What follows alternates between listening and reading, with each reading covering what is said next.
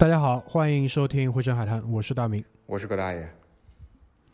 OK，咱们上一期是结束在葛大爷二零零一年，哦不对，二零一一年，二零零一年，二零一一年啊。然后整个他在差不多应该这样讲，就是美国东部，对，东海岸，对吧？嗯，东海岸，然后停留在东海岸的这个萨瓦纳哈这个城市。嗯，嗯。所以其实因为葛大爷也介绍的比较快嘛，他一路上怎么准备，然后一路上是怎么样一个行程。就是我在这边也想问一下，就是在截止到萨瓦纳哈的这段行程当中，有没有什么事情是你印象特别深刻的？就像我对于比如说二零一一年的这个台湾，对吧？我印象最深的其实是那个带我们团的那个导游，他展现出来的就是，无论是作为一个从业者的这个专业，包括他自己想要表达的那些情怀的东西啊，或者是一路上沿途的这些，有有什么是你在那段行程当中印象特别深，想要和大家分享的东西吗？对，就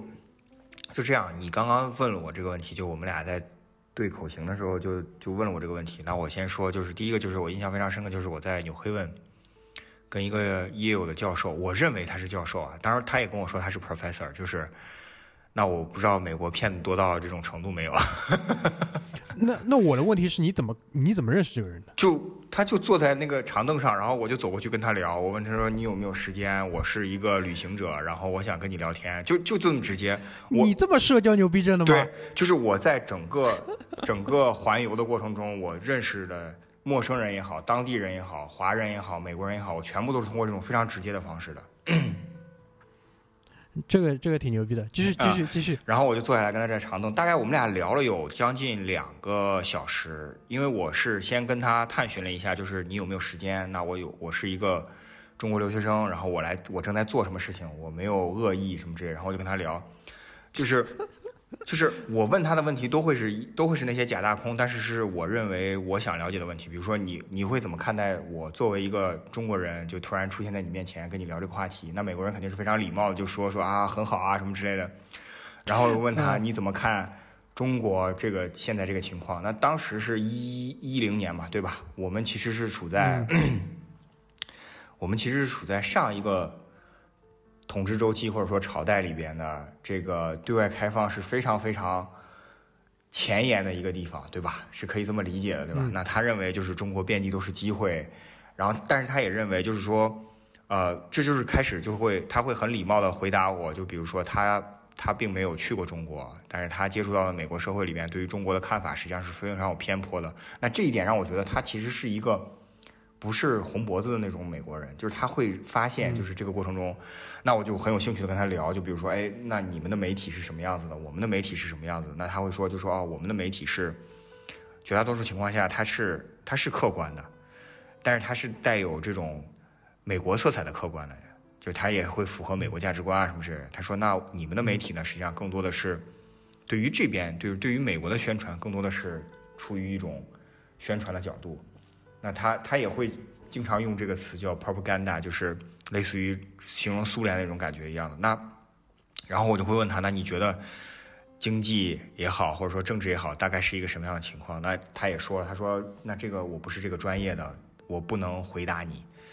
但是他就觉得说，他看到业友里面出现的中国留学生的面孔越来越多，那他认为可能这些人会对中国未来产生很大的影响。啊，我也跟他说说那个业友的这个那你可以想多了，对吧？他们 我就我就跟他说，我说我我当然这个这个问题，其实我就你猜到了，其实我回答的就是说，我认为他绝大多数就是我跟他说，就他说完也有有很多中国人，我说绝大部分他们是不会回到中国的，然后他就说是吗？然后然后我就会跟他说，我说因为那个业务的那个校学校基金投资的很好嘛，就 Stevenson 他们做的很好，然后我就说我说啊，我其实是一个非常普通的学生，那我对于这个领域很感兴趣，但我可能没有做的那么好，那么登峰造极。他说这个这个其实是他认为，他说在呃美国这个环境下，就是他认为一切皆有可能，你不一定一定要出身 Yale 或者是怎么样之类的，但是他认为在这个领域里边，可能呃就他觉得可能 Yale 是比较前列的，他觉得他也很自豪，就说 Yale 在这方面做的不错。那我还问了，比如说，那你怎么看一代移民，或者是就是像 Asian 这种身份。他说，其实他因为他是白人，他是白人，嗯然后他说他也有亲戚或者朋友是娶了 Asia 作为妻子或者是丈夫，那他认为这个结合是非常正常的，因为他认为美国是一个移民国家，然后他也认为就是这个就是我想带出来的点，就是除了在业友聊的这个过程中以外，我在整场这个道路上，不管是从纽英格兰地区到中部到东部的中部地区到南方这个地区以外，你一直问我印象很深的就是，这就回到我们这个主题上，在那个十年你在美国。环美旅行是一件非常惬意的事情了，因为就是没有任何意识形态能够阻拦你。他们没有那么强的意识形态，没有那么强的意识形态，他们认为你只是一个在这片土地上的人，嗯，他不会以 color，不会以国籍，不会以你的行为来定义你任何事情。这也是为什么你会跟我说，为什么我这么社交牛逼？因为在那个时候，所有的美国人面对你的时候，都是一副有多礼貌就会做多礼貌的感觉。嗯，就也是也是比较有安全感的。对，非常非常有安全感。即使即使深入到黑人地区，比如说亚特兰大，在 downtown 的时候，你遇到的所有人都是黑人。我有一张照片印象非常深刻，就是在黑命贵的那个游行的时候，就是 CNN 门口有燃烧的汽车，然后有国民警卫队，然后有那个水马的阻拦，然后黑人在那儿抗议扔石块。那条路在我去的时候干净整洁，交通有序。我就站在那条路的旁边，给 CNN 的总部拍了一张照，然后发给了我大学非常好关系的一个学姐，她在香港凤凰卫视做主持，然后她非常想去 CNN，然后我当时就拍了，然后我还在 CNN 总部楼下买了明信片寄给她。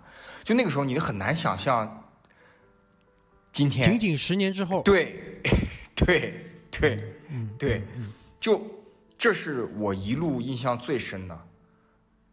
嗯就是我以为到了南部会体验非常非常大的，至少是没有种族隔离，但是会有种族差异。但是即使是在萨瓦纳哈，即使是在亚特兰大，没有。对，嗯，这个我除了你说，就除了除了除了这一段这个这个经历之外呢，就比如说，呃，你接触的这个教授，那你有问他他是什么？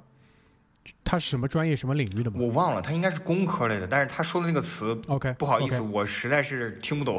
哦，就太专业了，太专业了。他他应该是那类似于那种就是基础学科，比如说数学、物理、化学这种的，但是材料这种的，但是我是当时就比较紧张。我说实话，就是即使是在那个时候，我跟美国人对话，我也会比较紧张，所以说我只能有限的听懂一些词，但是我我认为我听懂了绝大部分他跟我的对话。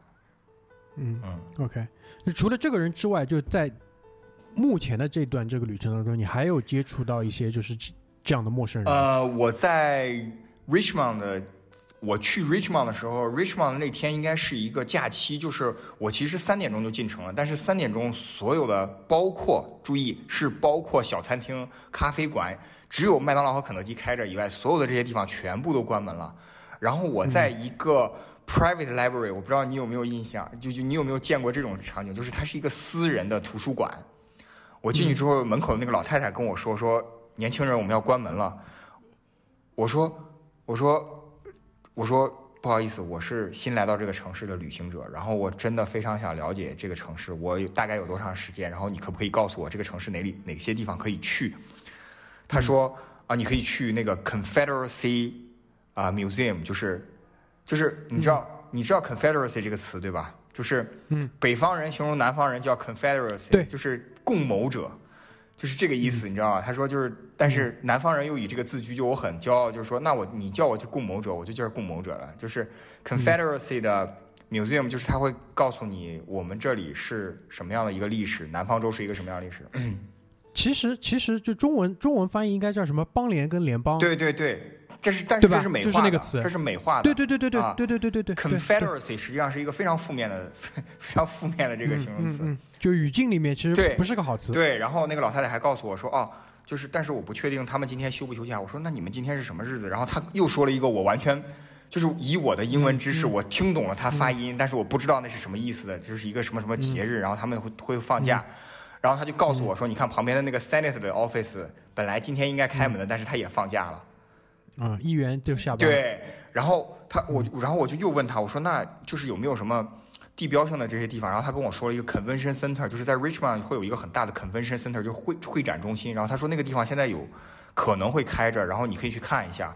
我说哦，然后他还可以说，他还说你可以去什么什么什么那个 square，我我知道那个地方，但是我现在忘了那个地方，就是 General Lee 的雕像，就是后来黑命贵毁掉了若干个雕像 Robert。Lee 的那个雕对对雕像对对拉掉那个雕像。对对 OK，对，然后，然后我就开着车就去了，因为他也要到了下班的时间，就是一个很，就是一个很，就是 elder 的那个对对对对对，嗯然后我就去，然后我还拍了旁边那个 Senate Office 那个 那个门脸，然后我就去去到那个广场，然后我拍了几张照，然后但是那个广场上也没有什么人，然后我就又开车去那 Convention Center，那个 Convention Center 在举行一个。你可以理解为类似于传销或者邪教大会的那种样子。然后我进去听了一会儿之后，嗯我对什么我不是很感兴趣，然后我就走了。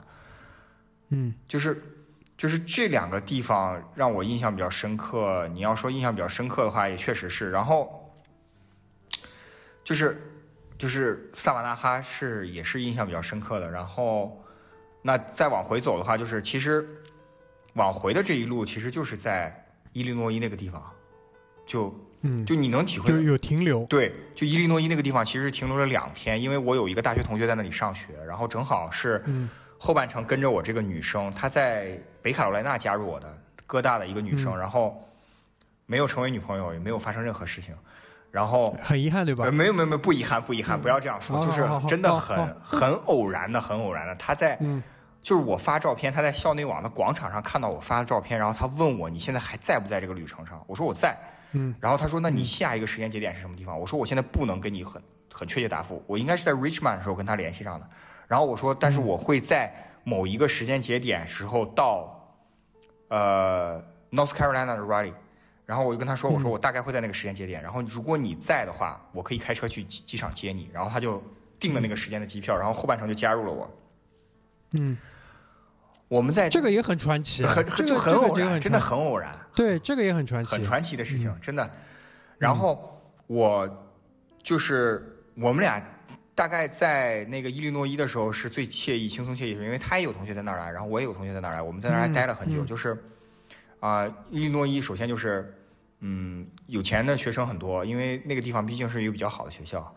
然后嗯还有就是那个地方真的是特别特别的荒芜，就是只有那个小城市有一所学校，然后周边全是玉米地。嗯，然后还有就是，呃，就在那个时间节点过了大概没有一年多左右的时候，那个地方发生了一件非常传奇的那个凶杀案，我不知道你有印象吗？嗯然后大概就是这么几件事情。然后就你要说回头这个印象最深的话，就是我在芝加哥印象很深。我跟你刚刚已经聊了很多，可能没有录进去，但是你现在要让我讲的话，就是我在进芝加哥的时候，在我在比如说今天是一号，我二号要进芝加哥，一号的时候在芝加哥的城南部发生了巨型的黑帮火拼。芝加哥的南城这个是比较有名的，注意是嗯巨型，就是就是嗯 iPhone 上会跳 alert 的那种，你知道吗？就是然后我们就要考虑是以怎么样一个路线进芝加哥。但是我其实非常好奇，就是芝加哥枪击是什么事什么事情。然后我嗯去芝加哥的时候，就是、那你说印象最深的就是作为一个常年看 NBA 的时候，我在芝加哥选的第一站就是美航中心球馆，嗯，而且我是乔丹的雕像，对对，我是专门把车，因为我跟他说芝加哥会很堵车，他也同意了，所以说我们俩把酒店定在了芝加哥机场旁边的凯悦，然后我们俩坐了芝加哥的城铁进芝加哥，所以说你说体会印象很深的就是芝加哥的那个城铁，我不知道你有印象没有，在电影上你应该见过无数次了。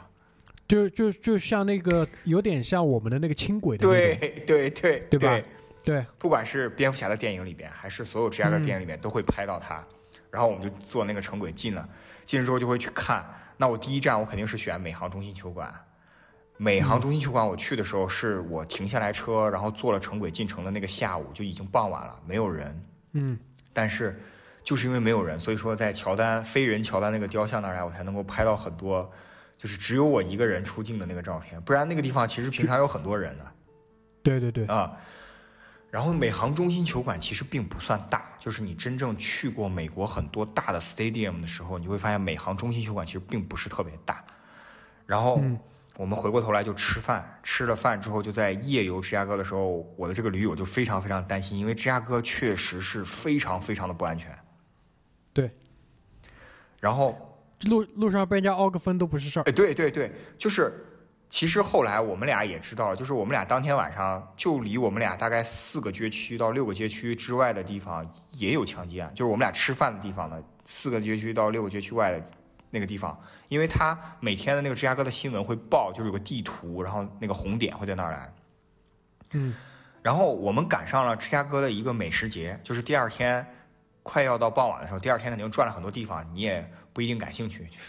然后我们赶上了一个美食节，就是他在他的 Michigan Avenue，就是千禧公园的那个地方，它会有一条街，然后它是那个地方有个美食节，我们赶上它收尾的地方，然后索性就在千禧公园拍那个豆子，就是那个非常著名的那个雕塑。嗯，嗯，对。所以说，在芝加哥其实就是痛并快乐着，因为芝加哥确实非常危险，就你很难玩到晚上，而且其实每个每个城市的 downtown，就是所谓的市中心，都是非常危险的。到了晚上，小巷，对对吧？哦，对，就是那天美食节那天晚上，我们上了 Sears Tower，因为我的我我的意思就是说，要上就他妈的晚上上，因为芝加哥的嗯。会看到所有美景，嗯嗯对吧？嗯。然后他嗯。被我说服了之后，其实是我们是傍晚时节上到那个 Sears Tower，就是远眺能看到密歇根湖，还是有一点点太阳光的时候，远眺能看到密歇根湖，能看到那个明尼苏达，然后到了晚上又能看到所有的就是光辉下的这个芝加哥城市，所以说也是非常非常非常震撼。那其实整个芝加哥，呃，还是一样的这个问题，就芝加哥的那个美术馆，你应该也没去，不好意思，大明，在哦认识你之前，我对？这些东 西完全不感兴趣。一样的话不要再说第二遍，好吧？但其实就是，呃，芝加哥美术馆是非常非常非常重要的，在美国，嗯。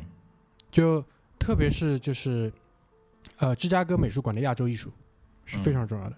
就是说到这个啊，其实，呃，那个堪萨斯城，嗯，堪萨斯城我不知道你去了，就是应该是密苏里州，没去。没去。但这个地方如果如果以后嗯。如果有机会，应该这样讲，就是如果有机会，我们以后能够一起再去美国的话，就是费城、芝加哥、堪萨斯城，好。呃，包括那个印第安纳波利斯，因为这个你也没去到。但这几个地方相对来说还是印第，安纳波利斯我去了，但是但肯定但美术嘛，但对印第安纳波利斯美术馆你没去，对吧？对对对，就这这几个地方，因为还是跟你的这个东部的这个环线其实是都覆盖得到的。对对对对，堪萨呃，密苏里的堪萨斯城，它在这个位置上，我不知道，就是如果安要安安插在你的这个行程当中的话，是会顺路吗？会，但是我受到的很多条件限制，比如说嗯我的租车的时间安排，还有就是我的这个路线的这个安排。所以说，其实你说的这些地方，我当时设计路线的时候都有考虑。其实我最最开始设计路线的时候，我是没有想去佛罗里达，我想从佐治亚、阿拉巴马、密西西比这样先横着穿过来，然后到墨菲斯掉头。哦，在墨菲斯掉头。对，在墨菲斯掉头往上，就是穿阿拉巴马的呃密苏里的北部，你可以这么理解，就是从亚特兰大顺着、呃 Birmingham，然后到 Memphis，然后我再掉头。但是就是一个是路程，再一个就是时间上，嗯所以说你说的这些地方，我当年都有想去，但是都没事儿。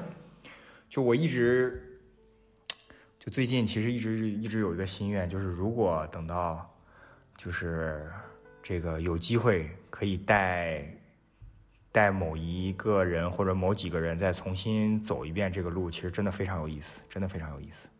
对，堪萨斯城纳尔逊阿特金森，纳尔逊阿特金森美术馆，好吧，嗯名字你可以先记一下。好好好非，常了非。常重要，非常重要。因为我看了你这个图嘛，啊其实就是从东北部，对对吧？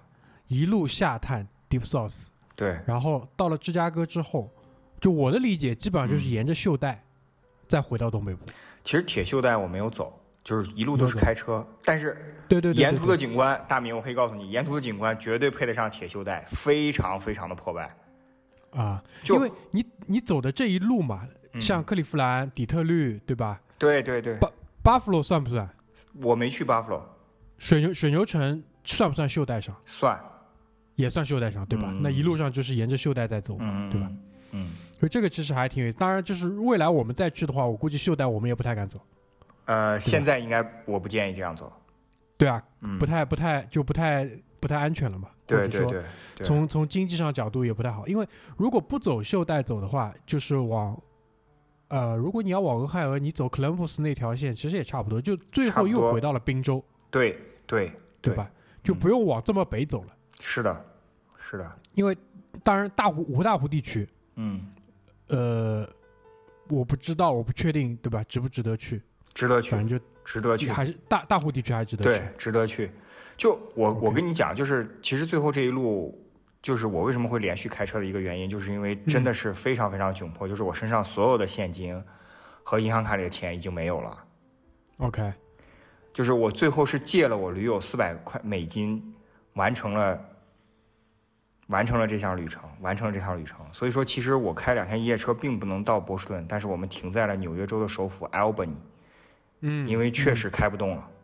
嗯然后包括我其实本来想去那个马萨诸塞的 Springfield 有那个 Nice Smith 的篮篮球名人堂，春田对嗯对对对，但是也是因为没有钱，而且那个地方有非常著名的春田兵工厂，是北美最著名的兵工厂之一。嗯，听说过，听说过，听说过。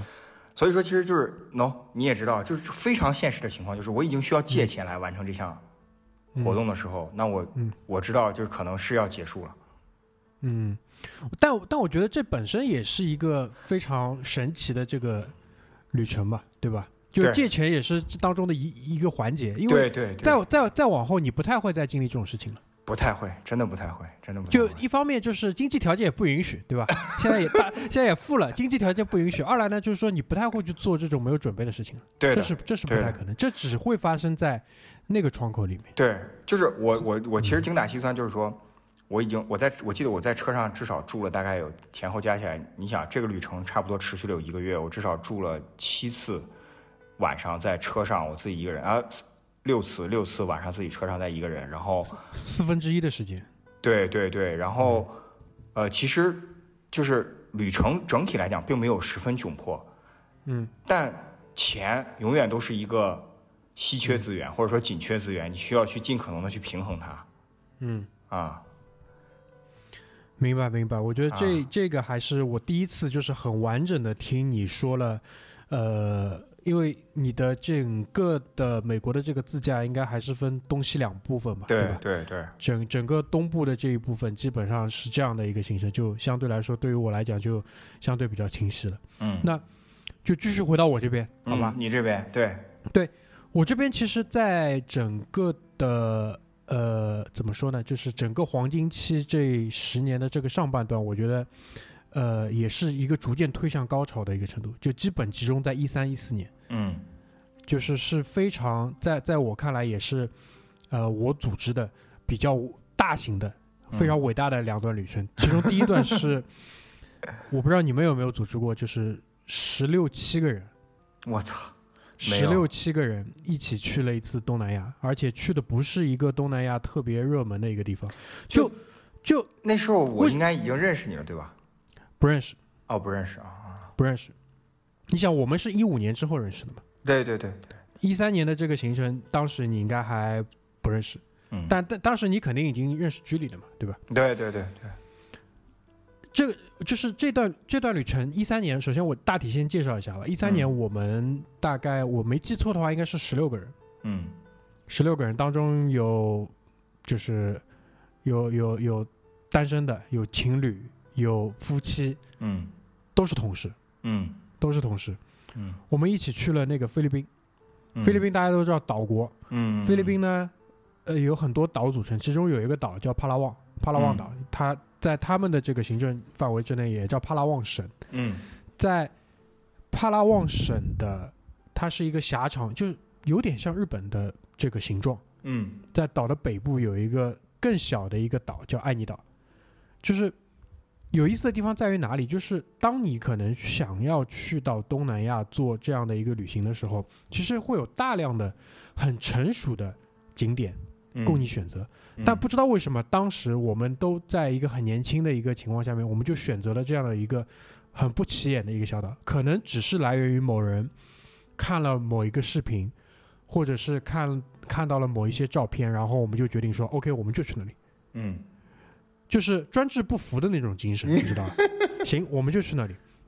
然后十我们十几个人从马尼拉转机，啊在马尼拉转机去帕拉旺是坐的那种螺旋桨飞机，就是螺旋桨是露在外面的螺旋桨，啊。就是到到了那边嗯。下来了之后，然后呃帕拉旺的首府叫那个普林塞萨港公主港，嗯。在公主港做了做了一晚上的这个停留之后，第二天我们包了大概三部这种就是像金杯车一样的这样，然后就一路往北，一路一路开，就是呃，你可以把它想象成是穿越东南亚的这种雨林，啊一路北上，然后到了安妮岛，其实它是一个很小很小的一个，它都算不上是一个小镇，我觉得就是一个村。嗯就是你在村门口把车停下来，把我们放下来之后，它有一条沿沿着地势从高往低的路，就贯穿了整个的这个城镇。然后嗯这条路，你站在村口，你一路上看上去你是看得到海的，这两边就是两边都是小木屋，嗯嗯嗯。非常就非常美啊，非常美，对原生虽然是个小对，虽然虽然是个小地方，但是也是一个做旅游的一个小地方。嗯。就我记得特别清楚，我们住的那个，呃，你可以叫酒店，但事实上其实就是一个家庭民宿，民宿对叫 Casa Sicilia。Casa 其实就是拉丁语的这个房子嗯，Casa 就很多其他的那些建筑都叫 Casa 什么 Casa 什么，嗯。就比如说 AC 米兰在那个米兰，他造了一个自己的大楼，就叫 Casa 米兰。嗯啊 Cecilia 就是可能这个女主人的名字，Casa Cecilia，、然后每一间房间都很小，然后早餐就是在二楼的露台上，他就会帮你做一些早餐，他号号称是包早餐的嘛。就在这段旅程当中，我们玩了跳岛，嗯，然后因为十几个人，其实到了那边之后行程大家就分开了，然后真的就啊是就菲律宾的小黑就是开着那个他们的那个香蕉船，嗯。带你去跳岛，然后他们早上会准备好食材，然后装在那个很大的那个塑料箱子里面，就带上船，然后跳了一个岛，到了第二个岛、第三个岛吃午饭，然后他们啊。选定吃午饭的那个岛，为什么选在那个岛？因为那个岛上会有一个呃很原生态的一个地形，就是像一个像一片那个扇岩一样。很高的嗯一片扇岩，然后在那个嗯扇岩的背面，你就可以生火。啊，然后他们会烤一些鱼，烤一些东西，然后切一些水果。我我有个问题啊，就嗯他跳，就比如说你们行程分开，但是跳岛应该是一起跳吧，不然就失去意义了。还是说就有人不跳岛了有人不跳，啊？有人有人有有人选择在那那一天，比如说在海滩上打打排球，打什么？啊？那我明白明白。对然后包括呃整个跳岛，就是我们平时见到的这些沙滩，因为毕竟都是在呃大陆架上的沙滩，嗯嗯嗯即使你这个沙再好，对吧？那也嗯是大陆架冲刷的。嗯那跳岛的这个沙滩，因为你是在海在那个海洋上的这些小岛上，就那种沙的细致程度是不能想象的。就那些岛上其实是没有电的，什么都没有。对，然后我们还呃一共去了十七个人，差不多大概十个人左右，我们决定去潜水。嗯就绝大多数人都没有潜过水，所以就是在这种小地方有一个好处是什么？就没有这么多条条框框。然后那个那家潜水店很有意思，他是一个是一个是一个美国人，在那边做潜水教练。然后就是有一天，那个晚上我们已经吃完饭了，然后第二天也不知道做什么，嗯然后一路上其实就会有人说要不要潜水，要不要潜水？就大家包括我那个时候对于潜水的理解也是现在所谓的浮潜。嗯嗯嗯然后我们就两个人，我是其中之一，我们就跑到那个店里去问了解一下潜水这个项目。然后嗯那个美国小哥他就很认真的去给我们介绍 diving。但他理解的 diving 跟我们理解的 diving 其实是两回事情，他理解是两回事的。对对对，然后我们把所有东西都谈妥了之后，然后第二天我们就去了，然后我们才真正意识到原来是就是呃背着氧气瓶是需要下潜到一个深度的，嗯，然后那个深度我因为我是我们也带了一些装备嘛，就我看得到是在水下差不多十几米、十三米左右。嗯，嗯，然后过了过了过了过了可能一两年之后，我们才了解到，就比如说 Paddy 有去考一些什么 OW Open Water 一些潜水证，它 Open Water 的程度我我没有记得特别清楚，但差不多也就是到了十几米的那个程度。但我们第一次下去就下到那个程度了，嗯嗯十几个人在海底，大概有三个呃菲律宾小哥来辅助，然后还有那个教练带着。就菲律宾小哥下去的时候是不背氧气瓶的。操，那他怎么潜到十几米的？他不背氧气瓶，他们他们就是憋气，然后到了下面之后呢，他们会问你的氧气瓶后面，因为氧气瓶后面会有一根辅助管，备用管，啊，他就吸两口那个备用管，啊，然后他又可以游一段时间，然后他再吸两口，就十几个人在海底的这样一个里，这个这个我觉得也是，哎，你这个事情真的是，我在查尔斯顿的时候就想做这个事情，但是他必须要预约，然后就手续很复杂。对，会很麻烦，所以我就说这这就是发生在小地方的一个好处，对对对对，因因为除了你之外，可能两最近一两个礼拜没有人会去光顾它。是的，然后那个那个美国人，他英语比较好嘛，因为其他菲律宾人他其实当然英语在菲律宾其实他的整个的那个普及度是非常高，嗯嗯嗯，包括为什么那个地方有一些建筑会叫 casa，也是跟嗯。西班牙殖民有一定的关系。对对。对吧，就是在跟他的这个交流过程中，我也知道，就是他其实也是他的整个的这个做潜水教练的这个生涯，其实就像一个跳岛一样，也是在跳岛，只不过他这一站他跳到了帕拉旺岛。啊，下一次又去别的地方了。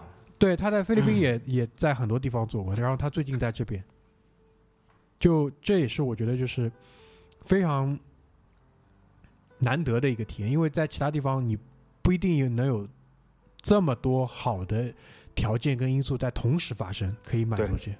对，当然其实你仔细回想的话，危险性也很高，是的呀，对吧？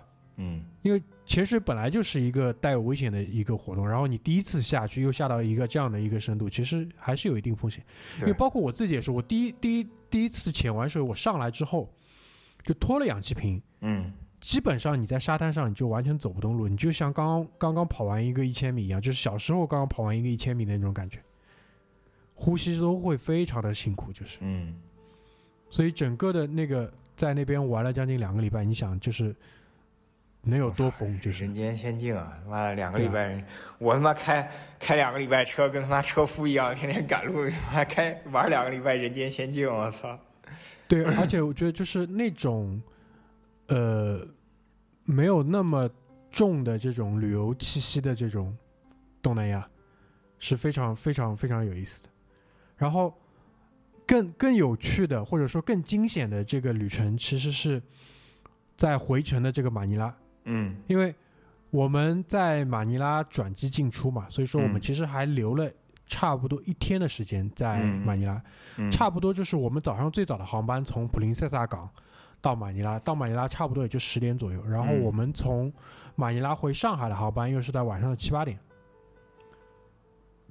所以就会有一个白天的时间，所以嗯。这个白天也是大家分开行动的。那我嗯。自己的话，选择去了一下马尼拉的西班牙老城区，啊，就是殖民时期的呃遗建筑遗迹了，相当于是。对对对对，到时候我也会给你们铺一些照片，就是是跟我想象当中完全不一样的地方，嗯，就是它会有一些老的一些，比如说呃那个城墙，嗯。或者说老的一些城内的一些遗址，嗯。然后整个的这个到了那个区域之后的这个房子又都是这种西班牙式的这种建筑，嗯，然后在这种建筑里面又会有穿着白衬衫的这个菲律宾学生下课。嗯。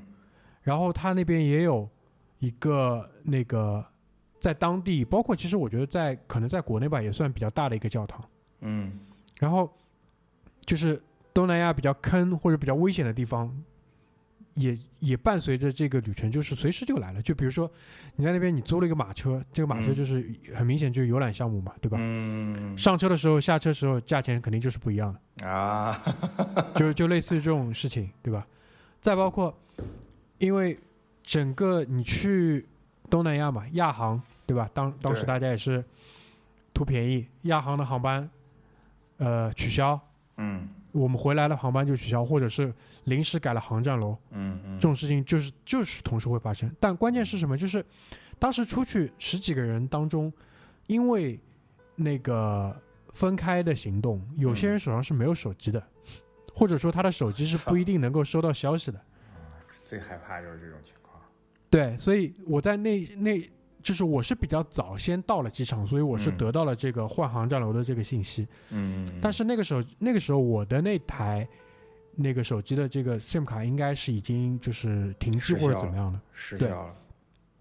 然后我就找人帮忙，就找找那个航站楼里的菲律宾人帮忙，然后嗯找第一个人他是没有手机的，嗯就在那个时候，在差不多一三年左右的菲律宾，就是手机并不是人人都有，嗯就是这么就是这么个情况。嗯，然后那我说我现在遇到这样一个事情，对吧？我需要联系我的伙伴去告知嗯。这样的一个信息。嗯。对吧？然后他说这样吧，我帮你找到我朋友，他有手机，嗯。然后我们就找到了他的朋友，嗯，然后他的朋友有手机，但是没有话费。嗯。我听你讲，你讲到这儿来，我听你讲过这个事情，我听你讲过这个事情，对，然后我把我身上所有能找到的钱，全都给他充了发位。然后应该还不够，然后我还给了他两包烟，嗯，然后然后他他估计就嘀咕了半天吧，估计还是最后还是充了，因为那些钱应该是不够充充一次话费的。嗯，然后再借了他的那个呃手机联系到了人，包括到最后我们差不多在登机前的十五分钟才赢回了最后的两个我们就是分散出去的伙伴，啊，压着线就是在一起回来，然后也是在也是在那次这个旅行当中，就是就你想在菲律宾晚上海滩边就吹牛逼啊，就吹牛逼的嗯。时候就、就立下了这个去欧洲的这个目标，哎呦，所以就在第二年的第二年的这个三月份，就第一嗯。次去、是一四年的这个差不多，我我因为最早去几去欧洲的那几次很巧都是在复活节，啊，包括包括、你第一次去欧洲是哪一年？就一四年，就一四年是吧？一四年去的意大利，嗯嗯，不包括就是后来差不多一八年还不是一九年，一八年的时候和那个阿九一起去布拉格的那次也是在复活节，就三四月份的时候。嗯所以在一四年的那次的意大利也是，呃，也不知道为什么就就胆子特别大。我们设计的这个行程嗯就是从南面的那个那不勒斯一路向北走，那不勒斯到那个佛罗伦萨，佛罗伦萨到五渔村，五渔村到罗马，罗马再到米兰。因为第一次去意大利，很少人会选择去那不勒斯，但我就是因为阿丽，对吧？他去的时候跟我安利了这个那不勒斯，我就去了。嗯嗯就是去去去到那不勒斯的时候，我我们有所耳闻吧，就当时意大利可能会，呃，会南南方会比较热情，但也会比较乱一些。嗯嗯嗯但阿丽的原话可能说的是脏乱，对吧？我对于乱是有心理建设的，我对于脏嗯这个事情其实是不太有心理建设。就我到了那边才知道，一四年到了那边才知道，就是那不勒斯的整个的环卫的体系大概已经罢工了两年了。嗯，我操，就你那垃圾就没能想象吗？就人说啊？就是一个城市上是没有就是呃正常的这个道路清扫垃圾的，啊，所以就是马路上烟屁股基本上是铺满路面的。哦，然后他们会在就是整个的马路上可能会挖出，我我不确定那个是故意挖的还是比如说市政，因为它有一些市政的建设就造成马路或者人行道上有个特别大的坑，嗯然后他就会他们会把会在这个特别大的这个坑旁边立一些那些透明的纸袋，啊，防止人掉进去。啊。但那个坑久而久之，它就会变成一个垃圾坑，垃圾坑，对的，嗯。它它就会变成一个天然的垃圾垃圾桶，所有的垃圾都投在里面。他妈就这样的一个观感的一个城市，就是。然后那不勒斯因为也是会有那个呃上下城的这个区别，然后你嗯。坐着缆车到了它的这个上城区，就一下明显就到了就是正常的这个欧洲，啊，就马路是有人扫的，然后就是听听介绍也是知道说那边就等于是相对来说是富人区，富人区，对的，对但是意大利南方人的这个热情，包括他们的这个就是就怎么说呢，就天性的这种乐观吧，嗯也是可以感受得到。就我们我记得很清楚，有一天我们就逛的比较晚了，就吃午饭的时间可能到了下午的差不多三点左右吧，然后我们就跑进了一个餐厅，就就很普遍。就如果放在放在中国的话，它可能是一个兰州拉面，就这种馆子。啊，那意大利就是披萨呗，就是那种随便小吃的那种披萨那种店一样。对，但但它是可以坐下来的，它不是那种啊。就因为披萨更多的可能就是它有个小窗口，你拿着就走，嗯，就跑进了那个小餐馆里面，然后跑进去你就看到，就是那不勒斯有两个信仰，一个是上帝，一个是马拉多纳，所以这两个元素在那家店里面是非常充分的体现，嗯。就是各种地方只要有蜡烛，蜡烛就相当于就是你点了那个那个教堂蜡烛那个意思嘛，嗯然后嗯。上面肯定就是上帝，嗯。有有基督，然后有马拉多纳。嗯，然后店主是个老爷爷，嗯。老爷爷就跑出来，对吧？比划就比划嘛，意大利人就比划，嗯不会说英语。但我们我们会的所有的意大利餐的这个单词也很简单，嗯，对吧？披萨、啊。spaghetti、啊 pasta，嗯，对吧？spaghetti 还是 pasta 当中的一种，对对对对，一共就会三个，然后这三个单词只表示两个意思，很尴尬，对吧？然后哎。但是这三个单词当中，老爷爷都听懂了，然后披萨没有，嗯。摇手。pasta 有的，然后 pasta 要吃哪种？spaghetti 好，很精确就知道了。嗯，然后那我们就我们以为点菜就已经成功了嘛，因为嗯。已经知道至少你可以吃吃到一个意面，但不是的，嗯。他就拉着你走到了后厨，嗯然后你到到了后厨，你就发现原来就老老奶奶在里面，老爷爷嗯老奶奶两个人嘛。嗯原来他拉我进去是什么意思？他就问我，你这个 spaghetti，你这个细长的意面上面，你到底要浇什么卤？这样讲大家很好理解。对对对，然后然后他那边就支了平底锅，然后那个嗯平底锅里，老奶奶正好在做鱿鱼，嗯就小的那种，就是你比如说吃东北烧烤，鱿鱼须，嗯，对，鱿鱼须，鱿鱼嘴，就是拿鱿鱼嘴、鱿鱼须、嗯。鱿鱼圈，嗯。他拿就是橄榄油，很简单的橄榄油，可能上面有一些欧芹叶，就是草，嗯嗯。然后他就把那个锅子端起来，拿到你面前，拿手扇扇这个香味，问你。嗯。要不要吃这个？我说就要吃这个。你在其他地方，你在其他地方你很难想象，就是说，如果你语言不通，人家没有叫你滚，然后把你拉到了后厨，然后带你嗯去看，他后厨里到底有些什么吃的东西。嗯。这是我觉得就是，可能在意大利也只有在南方，在那不勒斯，就是在这种地方可能会出现的这个事情。嗯，因为我们后来再到了其他地方，到了米兰，到了其他五渔村都没有。其实五渔村因为已经是一个，因为国家地理的这个照片，它是一个极度商业的地方，而且我们去的这个季节不对，因为我们是差不多春天去的嘛，复活节的时候，那个地方因为是只有到了夏天才是真正就是特别热门的地方，所以我们嗯去的时候的五渔村是没有游客的五渔村，哦，然后你看到的是还刮着比较大的海风，然后有时候会下雨的五渔村，所以这是另外一个情景。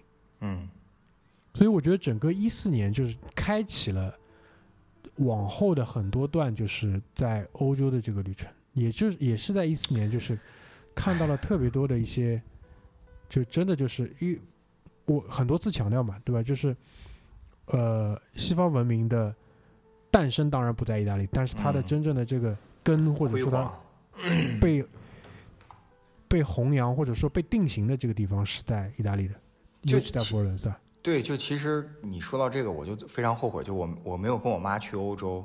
就我我在上学的时候，我妈去了趟欧洲，就是但是跟团啊，但是嗯就是她选的那个团是十五天十国，相对来说还比较轻松了嗯啊。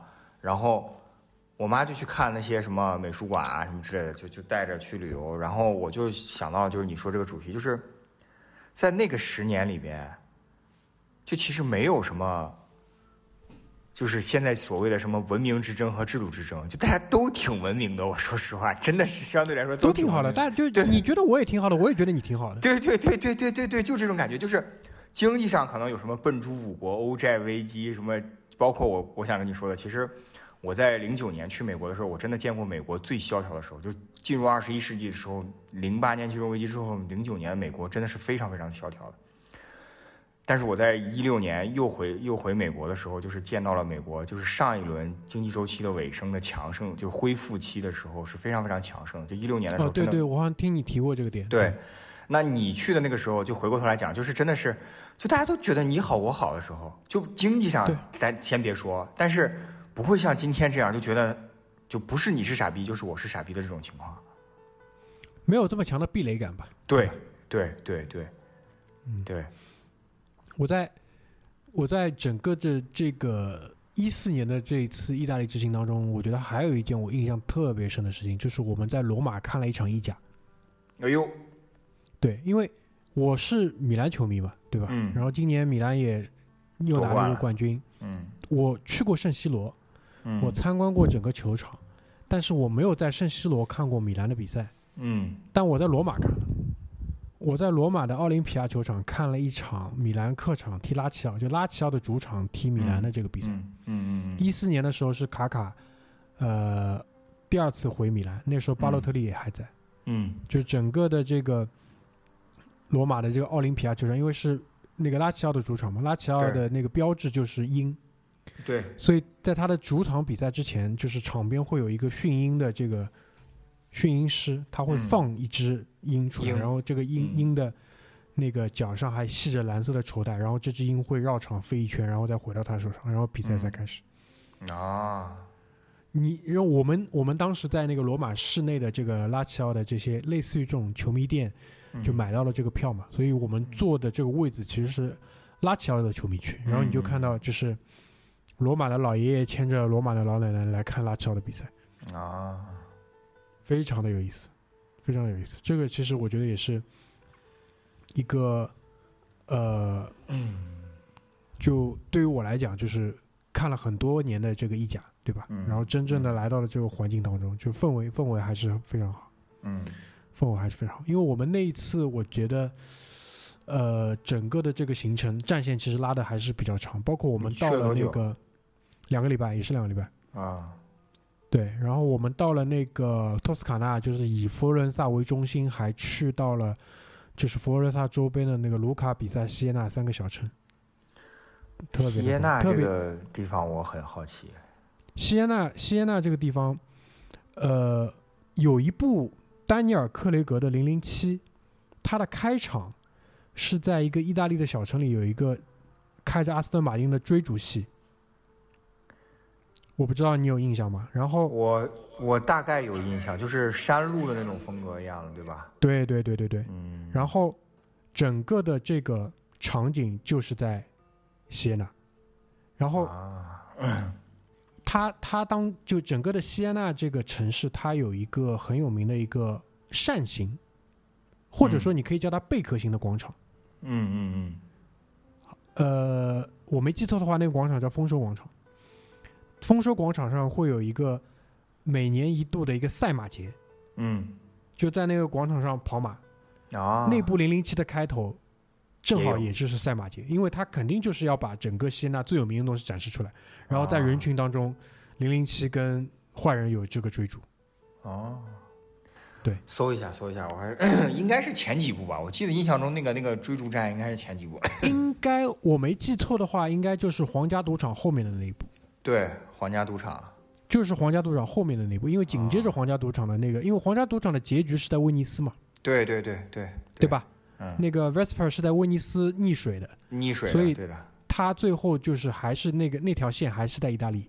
嗯嗯嗯，对吧？所以这个也是我觉得，就是后来回头就是去过了这个地方之后，才发现原来那个场景是在那边。所以这是这是我觉得就是整个的这个。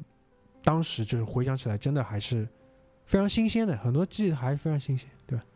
包括我觉得我很羡慕你去过欧洲，我真的特想去。对，同样也是啊，就是我很羡慕你在那个美，至少对吧？美东跟美西，因为本来本来在二零二零年的二月份，我就是美国西部已经安排上了，对吧？机票什么都已经好了。嗯，对吧后来就这这个事情，直到现在此时此刻就戛然而止了。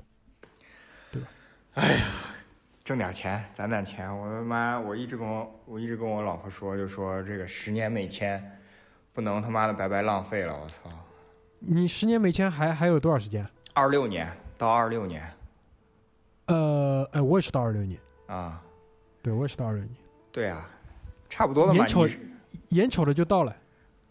对啊，再再来一再来一轮什么猴痘这种的话，我靠，我要骂娘了，真的是。关键就是为什么说黄金十年？就大明，就是我不知道欧洲啊，我想你肯定也收到这种消息，就是我给你百分之一万的保证，你即使是现在立刻新冠疫情没有，你现在去美国看到的场景，跟我当年看到场景是，简直是天上地下，判若两极的，绝对是这样的，绝对是这样的。是的，这肯定是的。嗯包括包括欧洲也是，因为我也听一些在欧洲的朋友，包括就是看一些在欧洲的一些旅行的人，就是他们，当然就是那些最好的景点，我比如说你站在圣母百花大教堂前，站在佛罗伦萨，感受应该不会有特别大的区别，但是如果嗯说你深入到一些其他地方，肯定是不一样，对。肯定是不一样的。比如说我我我在说，就是我二一一年后半段就是在美西旅行，虽然都是嗯带着我父母就转了，都是大家耳熟能详的景点，比如说像什么黄石啊、什么迪士尼啊，包括什么很多就这种自然的景点。但是其实，在美西就是因为靠近有很多华人社区，或者说有很多华人聚集区，所以说那种感觉是不一样的。嗯那就回到这个点上，就是其实现在在美国的同学也有说，就是是会有一些意识形态啊，包括一些这个呃，不管是所谓的这种政治政治干涉啊，还是怎么样之类的。但是在我在那个时间段在美西旅行的时候，真的是非常非常，就是所有的人都非常热情。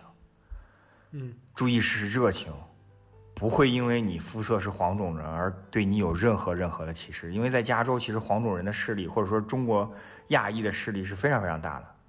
嗯，所以说就就就会在很多很多时候就会想到，比如说，如果我现在去到硅谷，会不会有我在硅谷那个时候就是去吃饭也好，去玩也好，去跟人交流也好，那种惬意感，我估计也很难说。可能硅谷会比较好一点，但是旧金山啊、洛杉矶这些地方都很难说。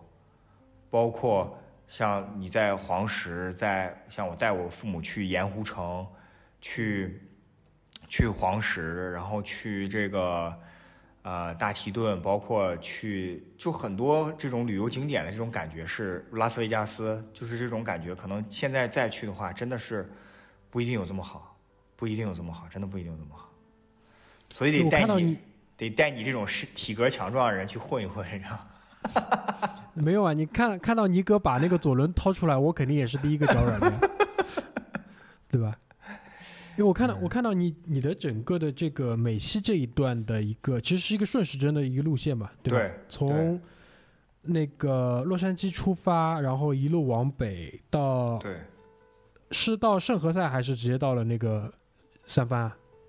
到三藩，到三藩，嗯，三三藩再往上那站是哪里三藩再往上，我就直接一口气开到了波特兰。？OK，波克兰到西雅图，对对，然后我看到你是从西雅图一路往东，东是到了那个我其实没有到蒙大拿。对，你可以理解成我是一路往西，是为了去黄石，因为我带我，嗯你说，就蒙大拿跟怀俄明的交界嘛，对吧？对对对，就是我带我爸妈去逛的时候，其实就是我给你截的这个图是我当时想象中的图，但是我们从哦波特兰出波特兰出发之后，并没有走到西雅图，我是直接从你可以理解为我直接从波特兰到了那个蒙大拿的那个地方，那个地方就是黄石，就是怀俄明、爱达荷和蒙大拿交界处的那个地方，就是就是嗯黄石。就我看那个美剧《黄石》嘛，在这就个对，介绍就，对，就是这一路，我想跟你讲的就是那个景色，就是嗯。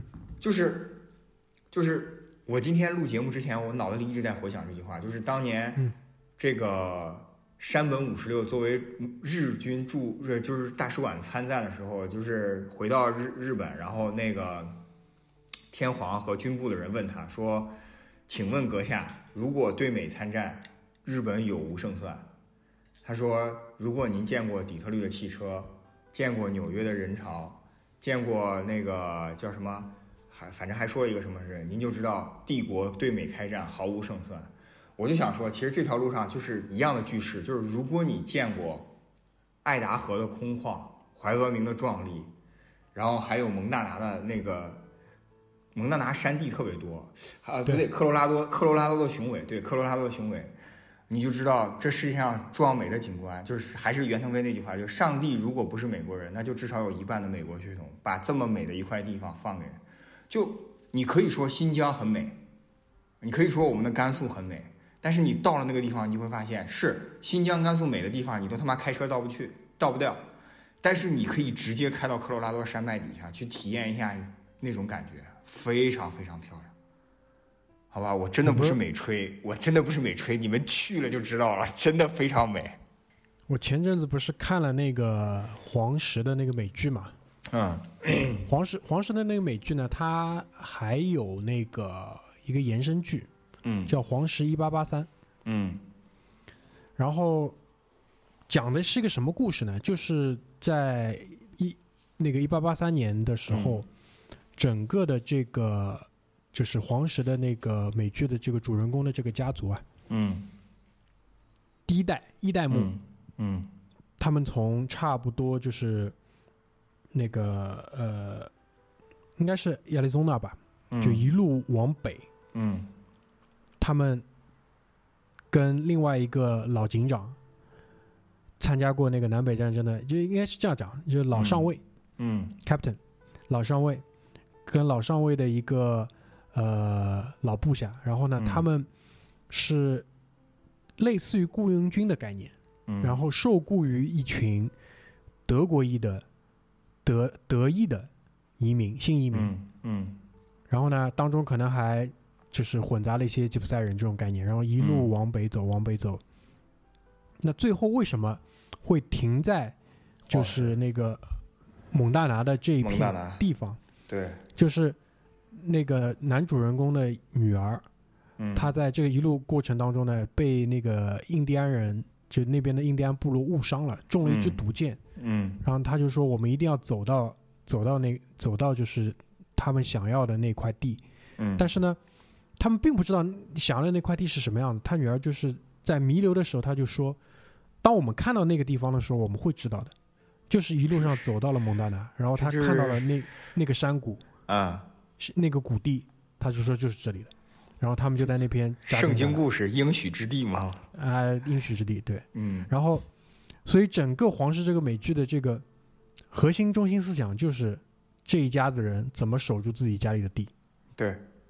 因为那那片地是这么来的，就是就你你你之前跟查尔斯录节目的时候，其实那个那个电影也非常经典，叫《Legend of Fall》秋日传奇，它讲的就是其实就是那个地方，就是蒙大拿州是一个非常有意思的点，就是蒙大拿州是全美人口密度最低的州，没有之一，但它是全美国最富有的州，没有之一。嗯，所有的富豪都在蒙大拿有一片农场。对对对，所以你开车走在蒙蒙大拿非山地的地方的时候，你会看到成片成片的牧场。就你在美国旅行，你会经常看到那种土地卖卖土地的，嗯，比如说一安克或者五安克、十安克，你在蒙大拿看到的是一百安克起，非常非常的空旷，非常非常的美。黄石我就不用说了吧，这这这这这是大家都去过的地方，我认为大家都去过的地方。对。那你就是那一段的这个旅程，就是丹佛也去了。丹佛是我后来自己去的。后来哦，就落基山脚下。对。就丹佛，丹佛这个城市是因为我看过一些丹佛的这个照片。嗯。就远处就是可以看到雪山。对。对。对吧？对。丹佛，如果如果大家一定要一定要选一个中部城市开始的话，一定要选一个中部城市开始的话，一定是丹佛。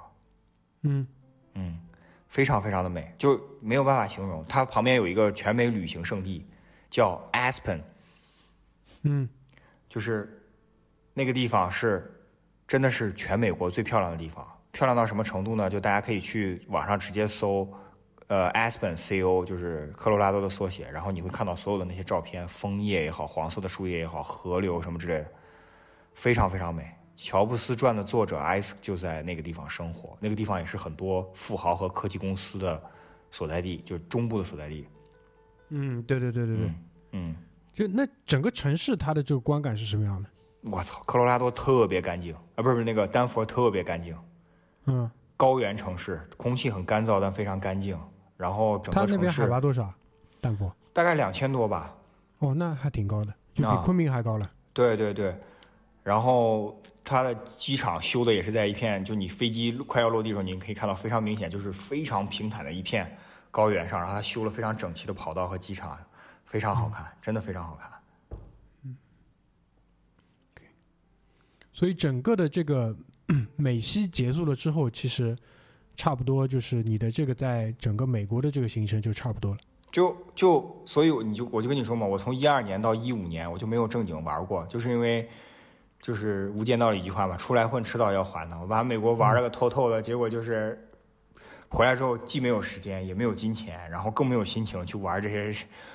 其实我特别想跟你们去，比如说后来我们认识了之后，我特别想跟你们去东南亚，因为我没去过，对吧？嗯，我特别想跟你们去欧洲，因为我也没去过，但是实在是要么没时间，要么没钱啊，不是永远永远都没钱，但是 偶尔没时间。然后，但我其实就是这黄金十年，就每当你跟我说这个话题的时候，这黄金十年，我唯一想到就是这两年，就是二零一零年和二零一一年，因为我是。我就做事也有一个习惯，就是我会在一个短的、相对短的时间或者相对集中的时间之内，把我想认为、我认为需要做的一件事情，我把它做到尽可能做到极致，就是在我的能力范围之内做到极致。那其实我对于美国，我至今都大言不惭的说，其实我对于同时期的留学生来讲，我比同时期的留学生大概超过百分之八十或者九十的人都要了解美国，就是因为我去的地方实在是太多了。嗯，我回到学校的时候，所有人都说：“我操！”第一个就是说你花多少钱，第二就是说你这是最爽暑假了。我说对，然后。回回我跟别人聊起来，都就是遇到一些美国人或者外国人都说说你是你家是哪里的？比如说他家是一个我去过的地方，我就说对我路过过那里，那里有什么标志性建筑？他呃非常惊讶的说：“哎，你不是说在你在马特诸塞上学？”对？我说对，但是我我去过很多地方。就是你看到这两张图，我曾经算过在谷歌地图上的这个驾驶距离超过四万七千迈，嗯，三万七千迈。关键就是你深入到了一些真的就是，如果是旅游的话是不太会去的。对，就是因为就比如说像你说的，就是美术馆，在我的整场旅行中，我根本就没有想过我要去看美术馆，但是我会去随机的挑选一些地方。对，因为这个如果去到了这些美术馆的话，真真的是太耗费时间。因为如果这点时间算下来的话，你可能会多去到一个小镇上。对，这个还是这个还是不一样的。对对。因为比如说你现在对于我来讲的话，那就除了那个蒙大拿这些就不需要讲了。我觉得这个就是自然壮丽的一些自然嘛，肯定还是想亲眼去看一下，对吧？对，像我前面跟你提到的，像说那个宾州啊、堪萨斯城啊、呃印第安纳波利斯啊，对吧？嗯，这些，包括呃美西，我本来。就是在二零二零年二月份的那个行程当中，嗯，是有计划，就是那洛杉矶那不需要讲了，对吧？最最最最最普遍的那一些，包括到了就到了那个呃三番三番的话，我当时也在问你嘛，就比如说在那个三番附近的一些小的一些点位上。嗯，包括包括在你的安利之下，其实我对于波特兰也蛮有兴趣的，对吧？真的要去，我跟你讲，去美国我特别建议就去那个城市，非常非常的美，嗯，非常非常美。就其实，就还是那句话，总结一下吧，就打住，就是说有机会真的带你，或者也不是说带你，就我们一起吧。包括我也有很想再去一起去的人和事，我都想再再再再去一次，走我走过的路。就我觉得，如果一定要总结一下的话，我会就把过去的这十年，因为包括后面啊，就是一五年开始之后，其实如果听过我们之前节目的朋友应该都知道，就是我们对一五年之后，我们就比较比较多的说了嘛，在节目里边就很清晰了，对吧？因为我们包括我们整个小组，对吧？我，比比我自己一五年法国，就是因为去了法国才有了这个节目的。说实话，对对对对对吧？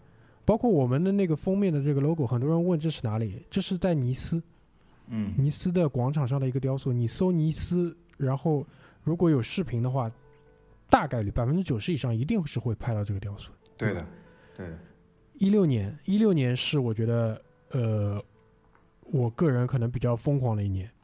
三月份的时候去了夏威夷，嗯然后十月份的时候在迪拜，十一月在伦敦，嗯。在英国。对，其实一六年年是我最羡慕你的时候，你也确实那一年非常非常牛逼，真的非常非常牛逼。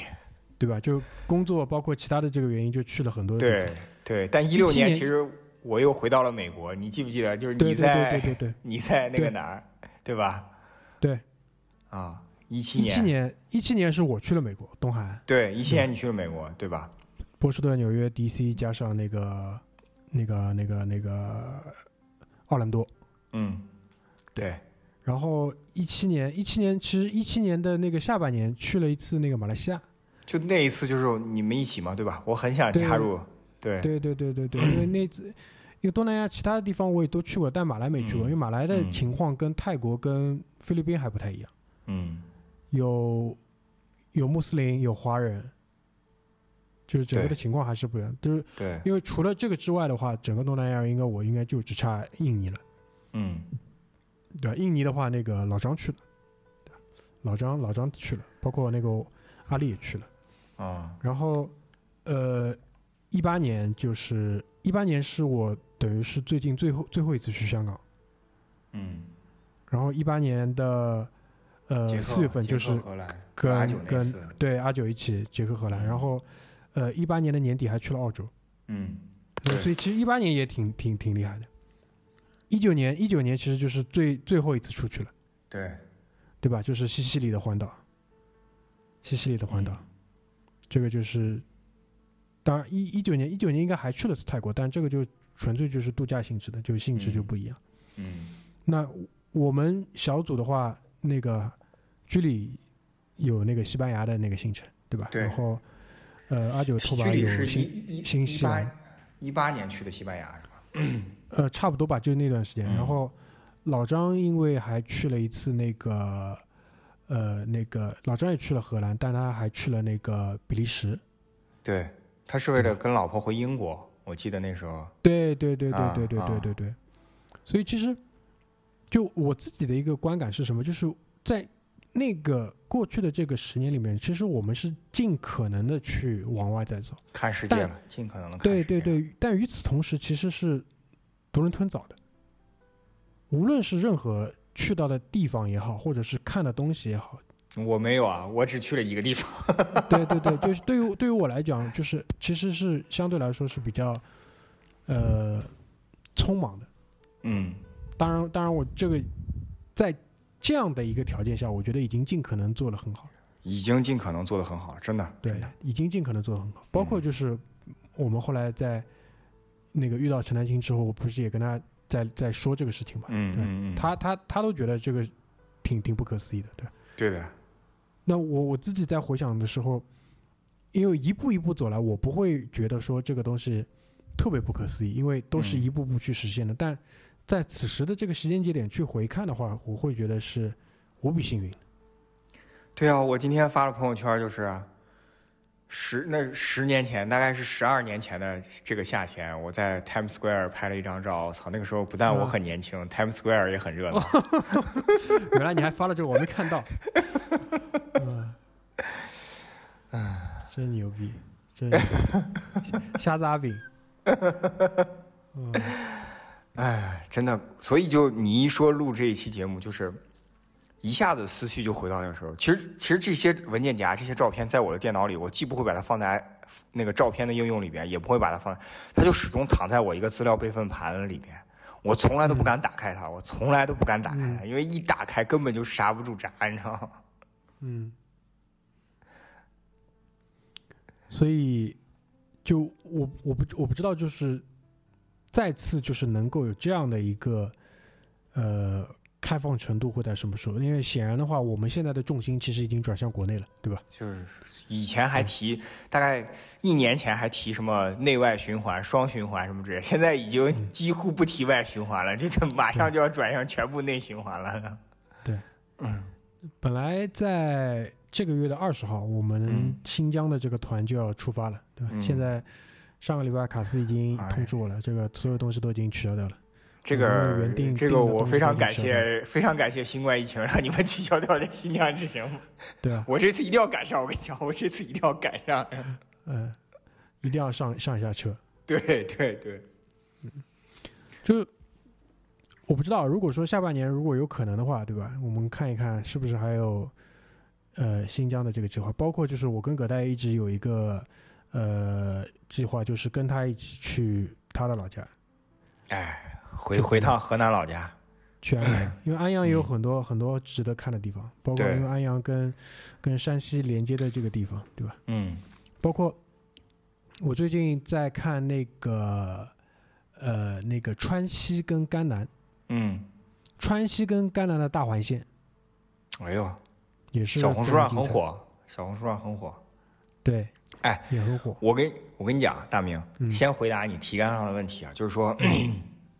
虽然是转向国内的啊，虽然是转向国内，但我还是那个，我给你套一个大大帽子，就是以康波周期的理论来讲，我们在萧条期已经过了一半了。你记不记得我在一八年的时候就跟你说过？对对对对。一八年，你看到现在已经四年了，这个这个短周期里边的，其实七年萧条期到谷底，但萧条期到谷底就意味着和回升期回和回升期的叠加，也就是说。接上了。对，已经接上了。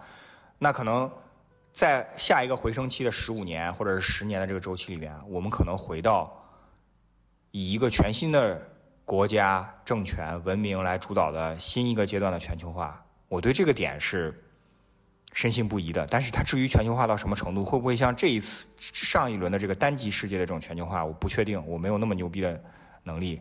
那也就是说，意味着从现在开始算的话，大概十年左右的时间，刚好是到。我们人生可能到那个时候也是会有一个新的阶段或者新的水准的一个情况下，那到那个时候，我觉得可能就可以环游世界了吧？就像鼎盛时期的日本人或者鼎盛时期的美国人一样。嗯，对，对吧？非洲大陆、南美大陆，对这个还是没有踏上过的地方，挺可惜的。因为本来本来本来的那个计划，二零二零年应该是。南美是一定要，南美是要去的，对吧？对，是一定要安排上的，但，对吧？连连美西这种小目标都没有能够完成，这个是比较可惜的。至于你说的那个川南和，呃，不是甘南和川北，这个我也很有兴趣，因为我当时玩完美国，我第一个感觉就是，我在我的那个日志里边也写了，就是可能用接下来剩下的时人生时间去读懂中国。那读懂中国第一件事情就是行万里路嘛。那我其实我本人也在中国去了很多地方，但有更多的地方其实是我没去的，我也特别想去。然后就包括就你们都去了敦煌，我他妈非常后悔。但现在想想也还好。但是你说是你你那次自己一个人去山西那次，我是真的真的觉得操，就是就如果那一趟跟你去山西的话，我们俩玩成文化之旅，我觉得还真挺有意思。对，山西山西的这个。水太深了，山西的水太深了。就这个这个小目标，我觉得我可以给你定一下。就这个个甘南这种或者新疆这种的，我觉得我不一定，我不一不一定真的那个什么。但是应县木塔倒之前肯定要去一次的。嗯，呃，山西山西其实相对来说也比较方便，对，因为整个山西省呢不大，对，但呢密度高，嗯，所以所以这个是相对来说比较好操作的。因为新疆不一样，新疆是地方大，对。对吧？这个这个路上的时间就摆在那里。山西的话，你一个城市开到另外一个城市，其实现在整个的这个交通贯贯通了之后，其实相对来说是比较好的。对。但同时摆在眼前的一个问题就是，它的整个的这个呃好东西的这个流失程度也挺高的。当然，对。就前前几天还出了个新闻嘛，就山西现在呃像很多地方的师范专业一样，你定点培养那个。文物的保护人才，保护专业，对对，然后然后你要签签协议，对吧？然后毕业之内的五年是不准跳行的，对，大概有这样的一个事。但因为山西过往已经犯了犯了太多的这个，我不能说是错误吧，但有很多很遗憾的东西，对吧？基本上都跟房地产开发有关，很多东西就嗯推掉了。对另外一半的事情呢是跟那个文物倒卖有关的，对对吧？很多东西都没了，或者说进入了私人的收藏，对都看不到了。但可以看到的是，山西现在不单单是山西省博开了新的馆，包括就是呃之前那个讲到的那个什么北朝壁画啊之类的，嗯嗯他们也单独又开了新的那个博物馆，就是钱砸下去，哎那后面的东西会好起来。你说到这个，这个嗯这个近期小目标，那个、呃你还没去过北京，啊，对对对，包括啊这个也是对。对，还没去过北京。近期的近有中长期的目标两个地方啊，第一个就是我我接下来说这个地方你肯定没去过，但是你不要着急去，不要不要最近几年安排，等他发掘发掘再安排。三星堆、呃，嗯，啊，对，三星堆，嗯然后我我这个我已经关注到了。啊，然后嗯我我特别想，就跟你们就是或者跟海滩人或者带我老婆，我特别想去沈阳。就我去过沈阳，但我想嗯再去沈阳、可以啊，沈阳 OK 啊，啊。沈阳 OK，沈阳沈阳还也也挺有意思，包括沈阳那个旁边那个锦州，沈阳、锦州、大连，嗯，包括丹东，我都想去。呃，对你说这个，包括那个呃延吉，延吉，对，延吉，对，就是看一下，就不出中国看一下那个韩国，嗯，对对。对，好吧？包括就是在上海封控之前，本来我是要去泉州的，对吧？那那一块我那一块我也一直想去，好吧？都是未来未来要去一一实现的这个地方。我觉得就是疫情赶紧结束啊！对不要经过这一次啊，就在家封了差不多三个月不到，我觉得我本来我们本来就是一个行动力还算可以的小组。嗯，经过这一次之后，我觉得我们要把整个的行动力的水平要匹配到一个更高的水平上，那我他妈匹配不了了，又匹配不了了。对吧？就是想到什么要立马去做，就立马要把它做成功。三十岁之后，时间都是加速的，想到什么就去做，对吧？啊、对，三十岁之后想到事情立刻要去做，嗯，好吧？OK，所以我觉得这两期拉拉撒撒说了其，实只聊了嗯五年，其实只聊了五年，对还好，还好，还好。对，因为后五年大家这个脉络是比较清楚的，对对对，大大家都可以看得到，都可以看得嗯到。但就结合起来，你们就可以知道，就是呃，我们还是挺尽力的。当然，当然就是我最近也加了不少加呃加加了一些那个其他的那个播客的群，我其中有一个群是录书的群，就是嗯这个里面的这个听友们也是让我大开眼界，对吧？嗯虽然以我过去十年的这个经历，就是偶尔在群里也是可以 share 一些照片，对吧？证明我去过这个地方，但是更多的地嗯方我只能看，只能看他们嗯发，对，只能哦看他们发，就特别厉结害。结束结束了吗？快要结束了吧？对对对，啊，我分享一个，就是就是我不知道你的感受啊，我分享一个，我当年为什么毫不犹豫的我去考了驾照，我去攒了钱，我去做这个事情。我特别喜欢古月和刘畅他们最开始出名的那个纪录片，叫《搭车去柏林》。哎，对，那那个是很多人的启蒙嘛。对我曾经想过，我美西和美东的环线，我为了省钱，我曾经想过我美东一路都搭车，然后我背着背包一路搭车去旅行。但是后来我爸妈强烈反对之后，决定再给我一点钱，然后让我可以租车，对吧？但其实我真的非常喜欢那种感觉。对对对，就这个是很多人的那个启蒙。对，然后他们在每一集的开头都会写那同样的一句话，就是有些事情如果你现在不做，以后就永远没有机会做。是的，这这是我一直相信的一点。这句话也是激励着我，一直就是我路上遇到多少困难，我就借钱，我都要完成这项工作的一个最主要的对对对，就是信念。如果换成张金辉的这个语境呢，就是来也来了，对，对吧？意思是差不多的，来也来了，对吧？就是这点，就是这点，这是最后我的这个小小的私货呀。好的，没问题。那我们这两期就聊到这边，谢谢大家，嗯，拜拜拜，拜拜。